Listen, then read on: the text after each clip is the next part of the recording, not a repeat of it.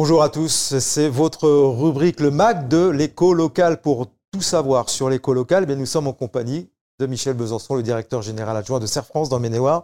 Bonjour Michel. Bonjour Thierry. Dans une précédente vidéo, vous nous aviez euh, tout dit sur euh, la SCI, mais il y a encore euh, quelques questions qui nous sont parvenues. Notamment celle-ci, la SCI permet-elle de décider du devenir d'un bien, même si les enfants sont nus propriétaires? C'est très précis. Voilà. La, question, je pense qu'elle est, elle est forcément vécu, c'est euh, la situation de parents avec des enfants nus propriétaires et on a un bien à l'intérieur et est-ce que les parents peuvent décider du bien?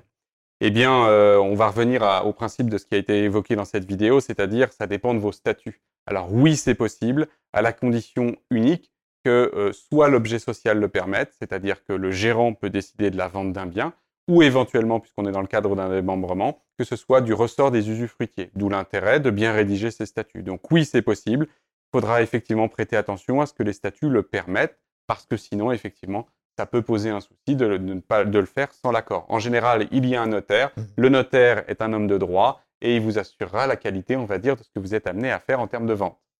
Autre question, Michel. Est-il judicieux d'opter pour l'impôt sur les sociétés lorsqu'on est en SCI Alors, cette question-là, elle est euh, un petit peu euh, euh, question fleuve, souvent auquel on est confronté. C'est comme si je parlais de foot et que je vous disais, il vaut mieux un, un 5-3-2 euh, ou bien un 4-4-2 ou bien un 3-4-3. Autant dire que Connaisseur, voilà euh, la, question qui se pose, c'est euh, quelle équipe on a en face de soi? Et puis quelle est, quelles est les forces, on va dire, de son, de son, de son système? ce qu'il faut retenir, c'est que à l'IR, tout simplement, on va être prélevé immédiatement d'un impôt, même qu'on n'a pas totalement perçu en termes de revenus. Et à l'issue, on sera soumis à la plus-value qu'on appelle la plus-value privée. Et cette plus-value privée, elle est exonérée au bout de 22 ans sur la partie euh, impôt et au bout de 30 ans sur la partie des cotisations sociales. Donc ça, on connaît le principe. Donc un peu plus taxé, je dirais, dans le fonctionnement et un peu moins à l'issue. D'accord? Quand on choisit de passer à l'IS, qui est une option qui va tout de suite être intéressante, puisqu'en fait, on va être prélevé au niveau des cotisations, enfin au niveau de l'impôt, sur ce qu'on reçoit réellement, puisque on va faire correspondre, par exemple, l'emprunt avec la durée d'amortissement. Ce qui va se passer, c'est qu'on va payer moins d'impôts immédiatement. Mais comme on va payer moins d'impôts, du fait qu'on va avoir un amortissement, eh bien, forcément, quand on va vendre le bien, on va se retrouver dans une situation non seulement on peut faire une plus-value entre l'achat et la vente, mais en plus, on va avoir réduit la valeur de l'acquisition. Ce qui veut dire qu'on va payer une plus-value beaucoup plus importante qu'à l'IR. Le gros avantage que j'y vois, c'est qu'on va payer l'impôt quand on a l'argent.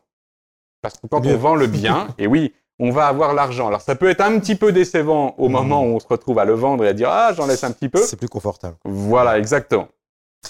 Et une dernière question. Euh, je n'ai pas réalisé euh, d'AG ni de compta. C'est grave, docteur? Alors oui, ça fait, euh, j'imagine, appel à la, vidéo que nous avions réalisée. tout simplement, c'est pas grave au sens, il y, en a quand même quelques-unes des SCI qui se font sans, sans AG ni compta. Euh, cependant, si vous voulez avoir une opposabilité vis-à-vis de l'administration fiscale, il faut que vous ayez une preuve de la vie de la SCI. Et donc, une petite compta, une assemblée générale qui statue sur les comptes, c'est l'assurance qu'on ne vous la remettra pas en cause. Si vous avez un schéma qui est euh, intéressant dans l'organisation familiale, je vous encourage à, à ce moment-là, reprendre ce qui n'a pas été mis en œuvre.